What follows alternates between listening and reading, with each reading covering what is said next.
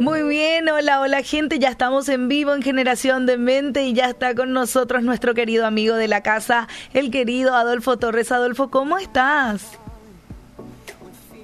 ¿Cómo te va? Abrazo grande para vos y la audiencia. Gracias, gracias, querido Adolfo. Hoy hablamos de un tema muy, muy interesante. Cantando en medio de leones. ¿Cómo se puede hacer eso?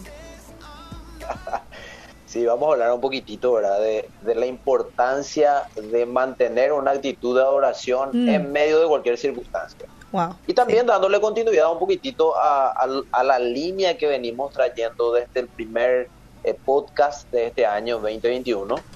La última vez hablamos del Espíritu Santo, estábamos hablando, ¿verdad? Cómo esa experiencia con el Espíritu Santo nos ayuda a conocer verdaderamente el corazón del Padre, ya que Jesús mismo nos enseñó que nos enseñó a nosotros, mejor dicho, que nos convenía que Él vuelva al Padre cuando Él estaba acá en condición de, de, hombre y le anunció a sus discípulos que Él iba a tener que morir en una cruz, ¿verdad? Y todo el plan de salvación del Señor iniciarse a partir de ese hecho, ¿verdad? Después de su nacimiento.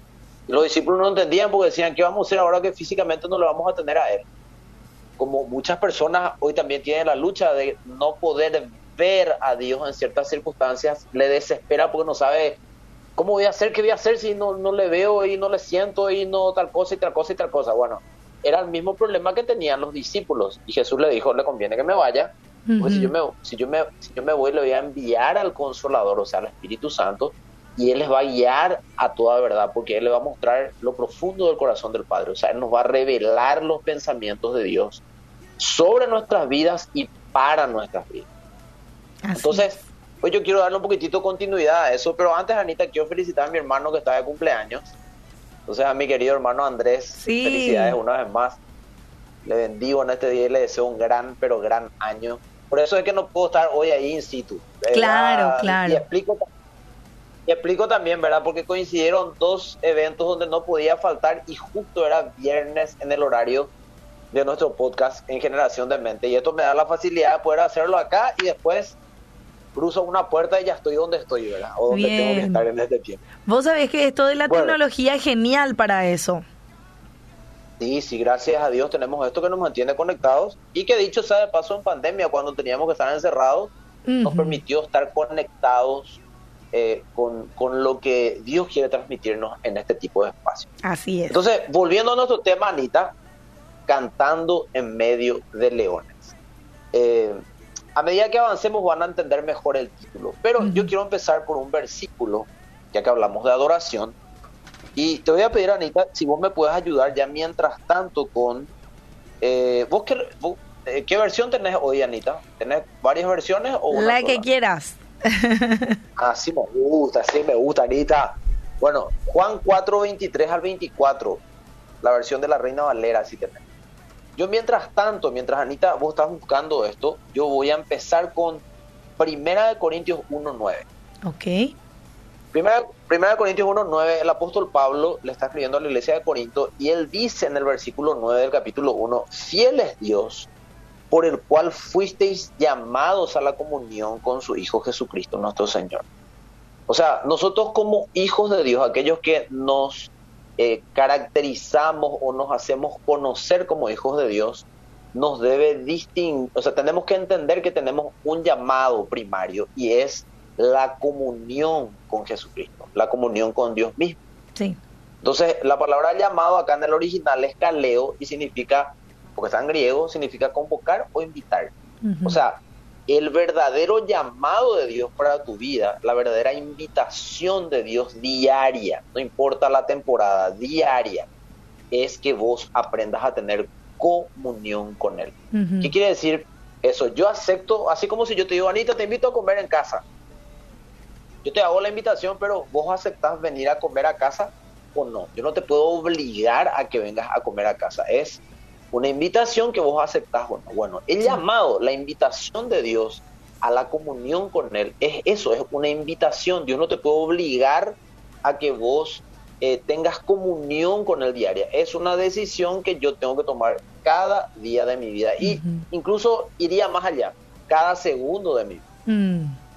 Y este mundo va eh, presentar un montón de circunstancias para que vos te distraigas o tengas temor o un montón de cosas para que no aceptes la invitación o digas que no tiene sentido aceptar esa invitación porque eh, no sé, llego a pensar que eh, no me va a atender bien, me está tratando mal por ciertas circunstancias que está permitiendo que pase, porque así somos nosotros. Así somos nosotros inconscientemente, ¿verdad? Cuando nos enojamos, entre comillas, con Dios, cuando no está pasando algo que nosotros queremos que o creemos que debería de pasar de esa manera por lo que yo estoy haciendo. Así es. Hace poco me decía una amiga que eh, está, o sea, tuvo una situación eh, X dentro de su matrimonio. Ella dijo, yo no entiendo por qué me pasa esto si yo hice todo bien, yo hice mm. todo lo que tenía que hacer. Y no entiendo por qué. Y eso yo le decía, a lo mejor justamente porque Dios te quiere enseñar que no porque vos hagas todo bien, todas las cosas van a salir a tu manera, es que permitió esto. Para que aprendas a ser más humilde en aceptar que no siempre las cosas van a pasar a tu forma o manera. Sí. ¿Por qué me introdujo, Anita? Vos conocés el libro, el libro de Eclesiastés y eh, hay un debate de quién hizo Eclesiastés, quién lo escribió, pero para mí, desde todo lo que yo estudié, yo por lo menos en mi, mi opinión personal, yo creo que fue Salomón. Eh, y vos te vas a dar cuenta que es, ya lo hablábamos en podcasts anteriores, es como una crónica de el maestro, como lo traducen también, escribiendo, ¿verdad? O el, eh, ¿cómo se llama en este caso? El, el que desarrolla la, la, idea y la lírica de, de Eclesiastes, donde el que escribe es como que ya experimentó todo en la vida y se frustró por todo lo que experimentó y finalmente escribe una crónica final. Y lo transporta a esa carta de Eclesiastes. Y vos te vas a acordar que en la versión de la Reina Valera dice muchas veces, eh, todo es vanidad, todo es vanidad. Y esa palabra vanidad aparece 38 veces en el libro de Eclesiastés. Y yo estaba investigando, porque la verdad nunca me puse yo a investigar de dónde, o sea, cuál es la palabra hebrea que traduce lo que nosotros conocemos como vanidad. Porque lo que está diciendo el escritor de Eclesiastés es, Tú puedes hacer todo lo que quieras en la vida, puedes buscar todo lo que quieras buscar en la vida, pero al final vas a ver que nada te va a llenar.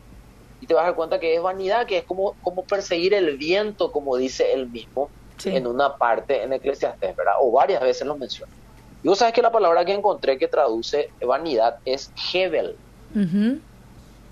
Y Hebel dice que normalmente es traducida como vanidad. Pero fíjate qué interesante, Anita de audiencia, dice, pero tiene un significado mucho más profundo significa vapor o humo. Aparece 38 mm. veces como yo te lo dije en la carta y dice que hace referencia a que la vida es temporal y pasajera. Eso todos lo sabemos, pero escucha esto, esto fue lo que me impactó.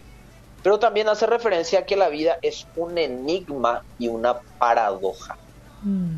La vida es un enigma y una paradoja. Y los enigmas pues están para ser resueltos. Sí.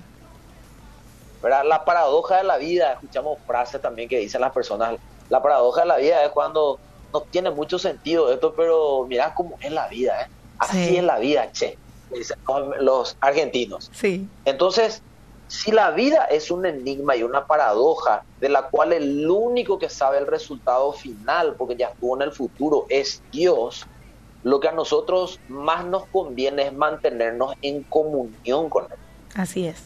Cerca a Él, porque es el único que va a poder enseñarnos las cosas, a veces incluso lo que no entendemos en su momento como va a cobrar sentido, y otras a lo mejor nunca van a cobrar sentido porque el día que estemos en su presencia sí lo vamos a entender. Pero para que yo viva seguro en medio de ese enigma de la vida y esa paradoja, yo necesito aceptar el llamado a la comunión con Dios.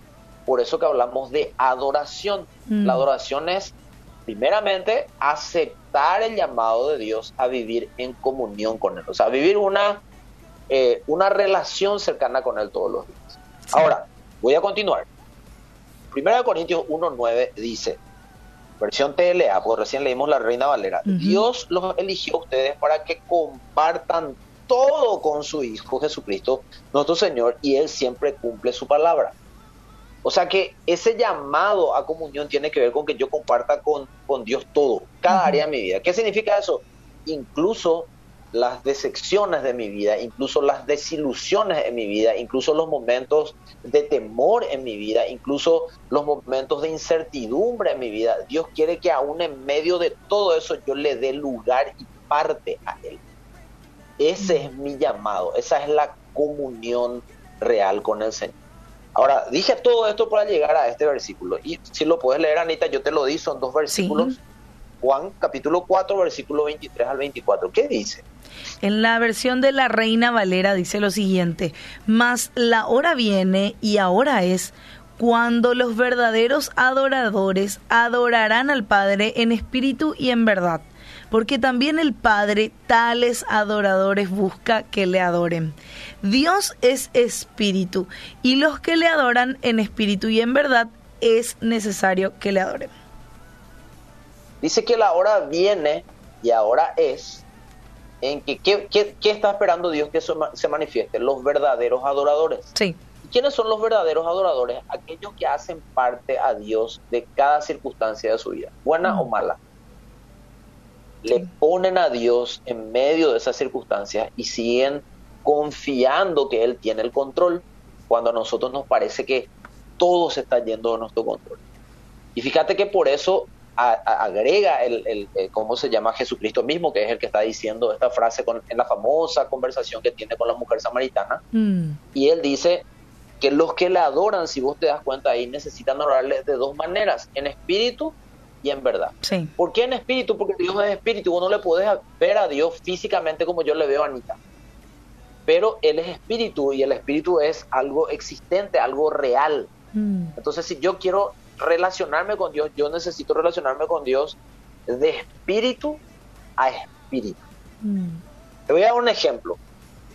Eh, yo me considero una persona que busca esa comunión con Dios diariamente. Y puedo contar miles de experiencias donde Dios se, me manifestó a mí sin yo poder verle físicamente. Yo sé que vos lo puedes contar, Miki que está ahí también, mucha gente, ¿verdad? Sí.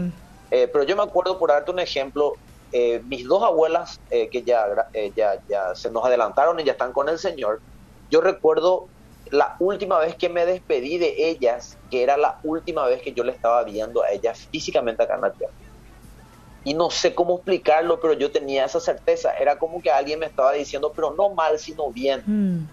Mirarle bien porque es la última vez que le vas a ver acá en la tierra. Mm. Así que darle un buen beso, un buen abrazo, decirle cuánto la más una vez más y eh, aprovechar este momento. ¿Cómo me puedes explicar eso? Obviamente es esa cercanía que yo tengo con Dios, donde muchas veces Él me da percepciones sobre cosas que van a pasar. Mm. Ahora sé que alguno puede decir, Oye, qué feo, Adolfo, que Dios te dé esa percepción de que es la última vez que le vas a ver a un ser amado y bla, bla, bla. No, pero Dios te ama tanto que te está anticipando lo que va a pasar. No sabes vos cómo va a pasar, pero Él te lo está anticipando. ¿Por qué? Porque la comunión con Dios, esa, comunión de espíritu a espíritu hace que Dios te pueda hablar y que Dios se pueda manifestar a tu vida, que vos puedas escuchar la voz de Dios, la guianza de Dios en tu corazón, en tu mente, para caminar en medio de la temporada que estás viviendo. Mm. Entonces, yo necesito, si voy a aceptar el llamado de Dios a mi vida, que es la invitación de tener comunión con Él, primero entender que yo necesito relacionarme con Él de espíritu a espíritu, diariamente todos los días, las 24 horas del día conectado yo con Dios, en medio de mis quehaceres y mis actividades normales y cotidianas. Lo segundo, que yo necesito adorarle en verdad. ¿Y qué adorarle en verdad? Adorarle conforme a su palabra. O sea, yo vivo lo que Él me enseña que yo tengo que vivir. Mm. Y hay mucha gente que quiere vivir una vida con Dios, pero que quiere que esa vida sea de acuerdo a lo que Él cree que, tenía, que tendría que ser una vida con Dios. Por ejemplo, cero problemas, eh, cero angustias, cero circunstancias difíciles, cero circunstancias duras. Pero nosotros vivimos en un mundo caído, donde todo eso es parte de este sistema. Donde yo no me puedo mm. librar de esas cosas y donde Dios mismo ya me avisó a través de Jesucristo diciéndome, en el mundo van a tener aflicción. Sí. Pero confíen confíen en la comunión que tienen conmigo, en lo que yo les enseño cada día, porque confiando en eso ustedes van a vencer esas circunstancias, van a poder sortearlas, así como yo lo vencí estando acá en la tierra. A eso se refiere cuando dice, así como yo vencí el mundo. ¿Cómo venció el mundo él? Viviendo bajo la guía de Dios, ¿verdad? Entonces, dice que la hora viene y ahora es. Quiere decir que este tipo de adoradores, este, eh, este nivel de adoración en la vida de muchas personas que se hacen llamar hijos de Dios, todavía no se manifestó. Porque mm. nunca entendimos del todo esto. No entendimos que la vida es Hebel, es un enigma, es una paradoja, y lo único que yo puedo hacer para caminar en medio de todo eso y sorteando esos enigmas que se me van a presentar y paradojas muchas veces, es caminarla de la mano de Dios, en comunión con Él. Si tengo que llorar, lloro con Él. Si tengo que reírme, me río con Él. Si tengo que dar gracias, le doy gracias a Él. Si tengo que reclamar algo, le reclamo a Él, pero siempre con una actitud de adoración, con una actitud de confianza, porque yo conozco que Él piensa lo mejor sobre mí. Bueno, ¿qué más? Fíjate cómo dice Anita, y a propósito te dije que reinas, te iba a decir, reinas la reina Valera, te iba a decir que leas la reina Valera. Ok. Mira que encontré en la versión de la TLA. Mismo capítulo y versículos que leíste vos. Me pareció tan increíble porque es lo que conecta este podcast con el podcast anterior. Dice, Dios es espíritu y los que lo adoran, para que lo adoren como se debe, tienen que ser guiados por el espíritu. Se acerca el escuchaste eso, tienen que ser guiados por el espíritu. El espíritu, el espíritu es el que va a guiar toda oración correcta de la manera que estamos hablando y desglosando hoy. Después dice, se acerca el tiempo en que los que adoran a Dios el Padre lo harán como se debe, guiados por el Espíritu. Mm. Y este es ese tiempo donde Dios está esperando que nosotros le adoremos guiados por el Espíritu cuando no entendemos absolutamente nada de lo que está pasando a nuestro alrededor a lo mejor. Que en medio de eso nos dejemos seguir guiando por el Espíritu Santo para que tengamos la actitud correcta delante de Dios todos los días. Y después dice, porque así como el Padre porque es así como el Padre quiere ser adorado y ese tiempo ya ha llegado. Ahora, mm. fíjate Anita lo que dice Romanos, alguna vez también lo tocamos, eh, capítulo 12, versículo 1 al 2. Y esto voy a leer yo y mientras tanto, mientras yo leo esto, te pido por favor que vos busques ya. Eh, Job, capítulo 1, versículos 6 al 22. Ahí sí vamos a quedarnos un tiempito. Ok, ¿y en qué versión te gustaría? Y puede ser la NTV, si tenés. Me encanta que Anita ya me pregunta. Me fascina, me fascina. ¿Eso qué nivel? Bueno, y voy yo a Romanos capítulo. Espero que nos esté siguiendo la audiencia concentradísimo porque estamos concentrados para llegar a un punto focal. Romanos capítulo 12, versículos 1 al 2, elegí la versión de la PDT, dice, por eso hermanos, puesto que Dios nos ha mostrado tanta misericordia, les ruego que entreguen todo su ser como sacrificio vivo a Dios. ¿Y cómo es entregar todo mi ser a Dios? Yo le rindo todo lo que soy, todo lo que sueño, todo lo que anhelo, todo lo que creo que debe de pasar. Eh, absolutamente todo le entrego, mi tiempo, mi espacio, mi día, mis recursos, todo, confiando que Él me va a guiar. Eh, a lo mejor siempre. Sí. Aunque yo no entienda todo lo que me está pasando. Confianza, volvemos al mismo punto, confianza. ¿Por qué? Porque yo tengo comunión con Él. Después dice, esa ofrenda que es su vida debe estar dedicada solamente a Dios para poder agradarle. Esa clase de adoración es la que realmente tiene sentido. Entonces, si yo hablo de adoración, la única adoración que tiene sentido es mi vida totalmente entregada a Dios. Señor, a partir de ahora yo ya no vivo para mis planes, sino hacer con mi vida lo que vos quieras. Y a veces nosotros hacemos esa oración, Señor, todo lo que yo soy te lo entrego, hace conmigo lo que quieras. y cuando pasan cosas que yo no estoy esperando, yo clamo a Dios y a veces me enojo con Dios y me molesto con Dios, porque como si yo estoy haciendo todo bien, vos permitís que pase esto y el Señor te dice, pero vos me dijiste que vos me entregaste toda tu vida y que yo haga con tu vida lo que quiera. Entonces, ¿qué me reclamas? ¿Qué me estás reclamando? Entonces, medio que nos contradecimos en, en la conversación, nos dice el Señor. Sí. Eso es verdadera adoración. lo contrario a esto que estamos diciendo. Y dice, no vivan según el modelo de este mundo. ¿Y cuál es el modelo de este mundo, Anita? Y bueno, el, ¿No que... algo egoísta. Claro, ahí mm. dijiste la palabra egoísta. El mundo cree que si hace tal cosa correcto, tiene que pasar tal cosa. El mundo cree que si no le hace mal a nadie, nunca le tiene que hacer mal a él. Eh, un montón de, de, de, ¿cómo te voy a decir? Líneas de pensamiento de este mundo. Decíamos la vez pasada, la ansiedad y la preocupación es parte de este sistema caído. Sí. ¿Por qué? Porque queremos tener el control de todo. Pero el que, el que adora sabe que ya soltó el control de todo. Que ahora ya no tiene control de nada. Que ahora el que tiene control de todo realmente es Dios. Como siempre en realidad lo tuvo, pero ahora vos conscientemente decís, Señor, te entrego el control. Mm. Y lo peor para nosotros es nosotros entregarle todo el control a Dios. Sí. Porque nos desesperamos. Te entrego todo el control, Señor, pero ah, eh, préstame un ratito porque acá quiero solucionar algo de vuelta con el control. Y no funciona así. Mm. Entonces acá está diciendo eso, ¿verdad? O sea, si me van a adorar, entréme el control de todo. Claro. Y dice, por eso, no vivan según el modelo de este mundo. Mejor dejen que Dios transforme su vida con una nueva manera de pensar. ¿Y cuál es la nueva manera de pensar? La que estamos hablando. Confiar en que Él sigue en control de todas las cosas. Una nueva manera de pensar. Señor, si vos me decís algo que yo practique, aunque no entienda por qué tengo que practicar eso, lo practico. Porque vos tener control.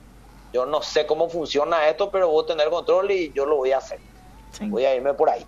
Y después dice, así podrán entender y aceptar, y acá está la palabra que más nos cuesta a nosotros, y aceptar, entender. Entiendo, entiendo, entiendo. Todos los cristianos entendemos muchas cosas, no aceptamos. Sí. Ese es el problema. Por eso me encanta como dice en esta traducción, así podrán entender y aceptar mm. lo que Dios quiere y también lo que es bueno, perfecto y agradable a Él. Y hay algo que Dios quiere para tu vida. Vuelvo a repetir, hay algo que Dios quiere para tu vida. Dios quiere el mal para mi vida, por eso permite este tipo de cosas. No, mm. hay algo mayor que Él quiere para tu vida, pero que está del otro lado. Mm. Y que la única manera de sortearlo va a ser con adoración. Mm. La adoración hace que nosotros a veces, eh, o mejor dicho, hace que le permitamos a Dios muchas veces preparar nuestro carácter para situaciones que van a venir que no lo vamos a poder sortear si no dejamos que Él forme nuestro carácter a través de esa circunstancia anterior que está pasando. O a veces también permite formar nuestro carácter para algo muy grande y bueno que nos va a dar, que si la situación anterior no nos preparara, tampoco íbamos a poder manejar eso y íbamos a hacer macanada de algo bueno. Algo que era hermoso no lo íbamos a saber manejar y iba a terminar mal. No sé, un ejemplo, Dios quería hacerte muy público, con mucha influencia sobre las personas, pero no preparó tu carácter a través de la humillación en un proceso anterior. Mm. Si no lo haces así, cuando vos llegues a tener eso, vos te vas a creer lo que no sos. Sí. Y antes que usar correctamente la influencia, vas a probablemente ser nocivo con tu influencia porque vas a creerte a lo que no sos y vas a tomar decisiones que no te corresponden tomar por lo que crees que sos mm. y que en realidad no sos. Valga el, el trabalengua que ya entonces Dios lo, Dios lo hace así. Entonces para ir cerrando este punto, ir a lo focal con nuestro tiempo, yo lo resumo así, Anita, todo esto que dije hasta ahora. La adoración es, entonces un estilo de vida. Mm. Donde yo acepto la invitación de Dios diaria a vivir cerca de Él, en comunión con Él. Y tiene que ver con comunión con Dios que me lleva a transformar mi manera de pensar. Que ahora voy a tener que, ya que le entregué el control, voy a tener que aprender a creer como él cree y pensar como él, cree, él, piensa. Mm. Entonces, que me lleva a transformar mi manera de pensar para aprender a vivir en obediencia a Dios. ¿Qué causa entonces un estilo de vida de oración? Que aprenda a vivir en obediencia a Dios. Y la obediencia no es otra cosa que confianza en Él. Vuelvo a recalcar, esa es la verdadera adoración. Vivir en obediencia al consejo de Dios para mi vida, entonces por sobre cualquier circunstancia o situación que me acontezca. Y quiero mostrar acá un ejemplo de esto. Eh, y ya, ya, ya uso eh, el título para que después por falta de tiempo no podamos cerrar. ¿Por qué elegimos el título de eh, Cantando en medio de leones? Obviamente acordándonos de lo que le pasó a Daniel cuando le echaron en el foso de los leones por no postrarse ante una estatua ahí de, de Nabucodonosor, ¿verdad? Y por orar a un Dios que no tenían que orar, ¿verdad? Y por todos los detalles que ya conocemos. Ahora, eh, me encanta la palabra león, porque dice que el león tiene una cualidad. Dice que el león, cuando él va, va a querer cazar una presa, como Satanás te busca a vos y a mí a través de las circunstancias de la vida, para que te desanimes y tires la toalla y te sueltes al dolor y a la tristeza y mandes toda la china. Cuando el león va a atacar a una presa, dice que su principal arma es su rugido y ruge tan fuerte, mm. tan fuerte, Anita, que dice que a 5 kilómetros el sonido llega a una velocidad de aproximadamente entre 220 a 280 kilómetros por hora. O sea, él ruge acá y vos estás a 5 cuadras y escuchás como si fuera que el león está casi frente tuyo. ¡Wow! ¡Qué fuerte! las circunstancias de la. Claro, las circunstancias de la vida cuando nosotros no vivimos en adoración rugen a nuestra vida de esa manera y hacen que nos desesperemos porque parece que todo se fue al tacho y que todo estaba fuera de control. Entonces por eso me gusta la palabra león y cuando me propusieron Anita y Miriam, yo le dije me gusta este título porque tiene que ver con la esencia de esto. El que vive en adoración vive tranquilo independientemente de cualquier rugido de la vida, de cualquier mm. paradoja y enigma de la vida, porque ya aprendió a que Dios tiene el control y que es preferible que Él tenga el control a que yo tenga el control. Él sí sabe lo que hace. No yo que no entiendo todo. Entonces leemos esto, Anita, por tiempo. Eh, ¿Te parece? Rápidamente. ¿Qué dice? Job eh, capítulo 1, 6 al 22. Dice, un día los miembros de la corte celestial llegaron para presentarse delante del Señor y el acusador Satanás vino con ellos. El Señor le preguntó a Satanás, ¿de dónde vienes? Satanás le contestó al Señor, he estado recorriendo la tierra observando todo lo que ocurre. Entonces el Señor preguntó a Satanás, ¿te has fijado en mi siervo Job? Es el mejor hombre en toda la tierra. Es un hombre intachable y de absoluta integridad. Tiene temor de Dios y se mantiene apartado del mal. Satanás le respondió al Señor, sí, pero Job tiene una buena razón para temer a Dios. Siempre has puesto un muro de protección alrededor de él, de su casa y de sus propiedades. Has hecho prosperar... pausa? Sí.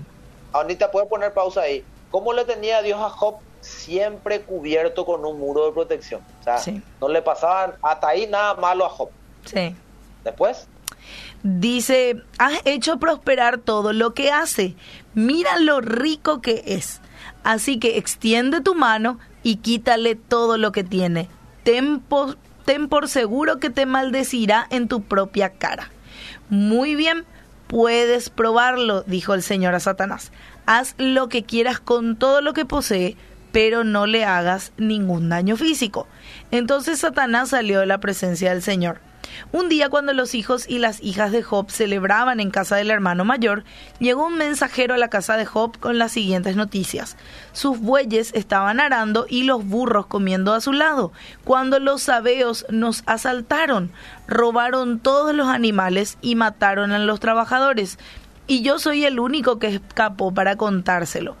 Mientras este mensajero todavía hablaba, llegó otro con esta noticia.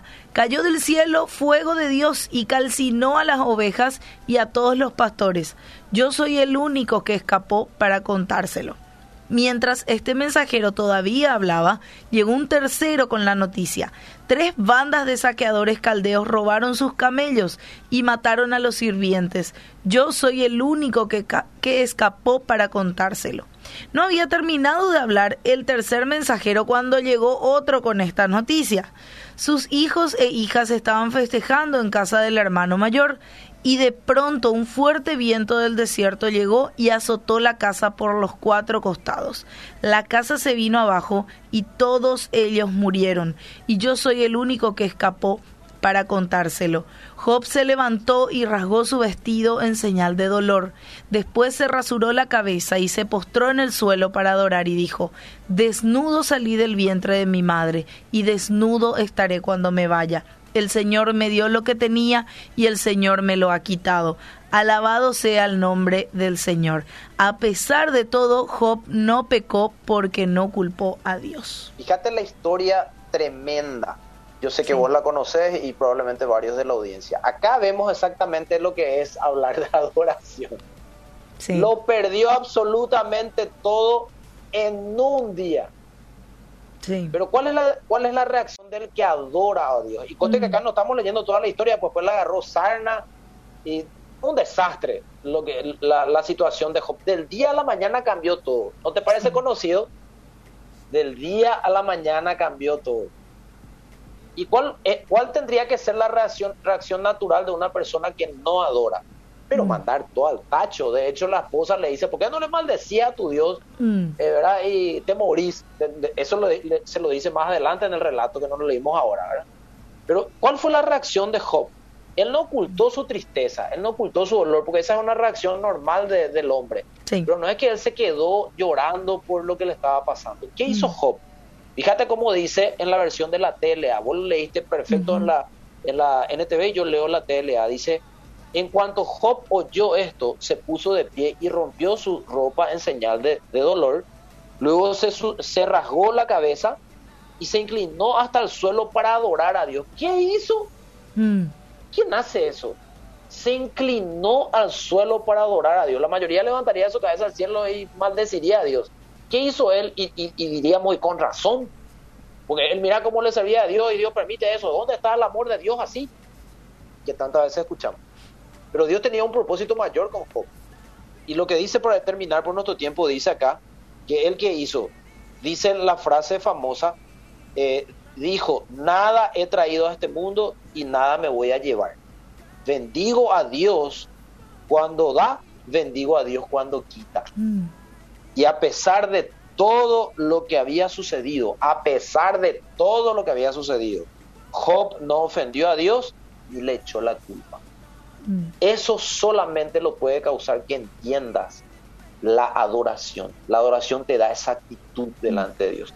Por eso que la adoración es la cobertura mayor de Dios sobre tu vida para que Él pueda cumplir su voluntad en vos y en ¿Cuál era el propósito de Dios? El propósito de Dios era mucho mayor y por tiempo terminamos con ese propósito mayor. Está en, Job en el capítulo 42, en el versículo 2 al 17. En ese momento Job no se imaginaba que la historia iba a terminar como yo voy a leer ahora. Pero miren cómo termina la historia. Dice, así que el Señor bendijo a Job en la segunda mitad de su vida. Y yo quiero decirte hoy esto, vos que escuchar el podcast hay una segunda mitad de tu vida por mm. venir. Hay una segunda etapa del propósito de Dios sobre tu vida. Nosotros no lo vemos así nada más. Y dice, así que el Señor bendijo a Job en la segunda mitad de su vida aún más que al principio. Mm. Pues ahora tenía 14 mil ovejas, 6 mil camellos, mil yuntas de bueyes y mil burros. Además dio a Job otros siete hijos y tres hijas. Llamó a su primera hija Yemima a la segunda Cecia y entre paréntesis escuchan poco cómo se llamaba la tercera, Kerem. en toda la tierra no había mujeres tan bellas como las hijas de Job y su padre les dejó una herencia en su testamento junto con sus hermanos. Después de esto Job vivió 140 años y pudo ver a cuatro generaciones de sus hijos nietos y nietos, perdón. Luego murió siendo muy anciano después de vivir una vida larga, y escuchad esta última palabra, Mm. ¿Qué te quiero decir con este podcast? Aprende a cantar cuando estás mm. en medio del rugido de las circunstancias difíciles. La adoración va a ser tu mayor arma para que puedas alcanzar todas las promesas de Dios para tu vida, sorteando las circunstancias que hoy no entendés. Mm. Y no te olvides que fuera de Dios, la vida es un enigma y es una paradoja. Entonces, la solución para vivir en medio de un enigma y paradoja es mantenerte cerca del que descifra todos los enigmas y paradojas y mm. dejar que Él te guíe en medio de todas circunstancias. Eso va a traer plenitud a tu vida en medio de lo que sea y te va a hacer fuerte para que entres a la segunda etapa de tu vida, como leíamos recién, ¿verdad? Porque me encanta como dice acá, ¿verdad? Eh, eh, la segunda mitad de tu vida. Y hay una segunda mitad de Dios para tu vida que está por delante. Entonces yo te quiero animar con esto. Te desafío a que aprendas a cantar en medio de los leones, adorando a Dios con todo tu corazón, como si fuera que todo está pasando como a vos te gustaría. Wow. Adolfo, me, me trae muchos recuerdos. Por tiempo ya no lo voy a contar, pero realmente la gente debe saber que esto sucede así. Eh, pensamos que cuando Dios nos quita algo, permite que algo nos sea quitado, acabó todo y no es así. Hay una segunda parte que Dios siempre tiene preparado y me quedo con eso. Así que qué bueno que podamos aprender a cantar en medio de los leones. Amén. Desafío lindo para todos. Así que vamos por eso. Muchísimas gracias, Adolfo, por conectarte con nosotros. Nos llevamos una tremenda palabra y esperamos poder ponerla en práctica en esta semana. Gracias, gracias por estar allí y nos encontramos el próximo viernes.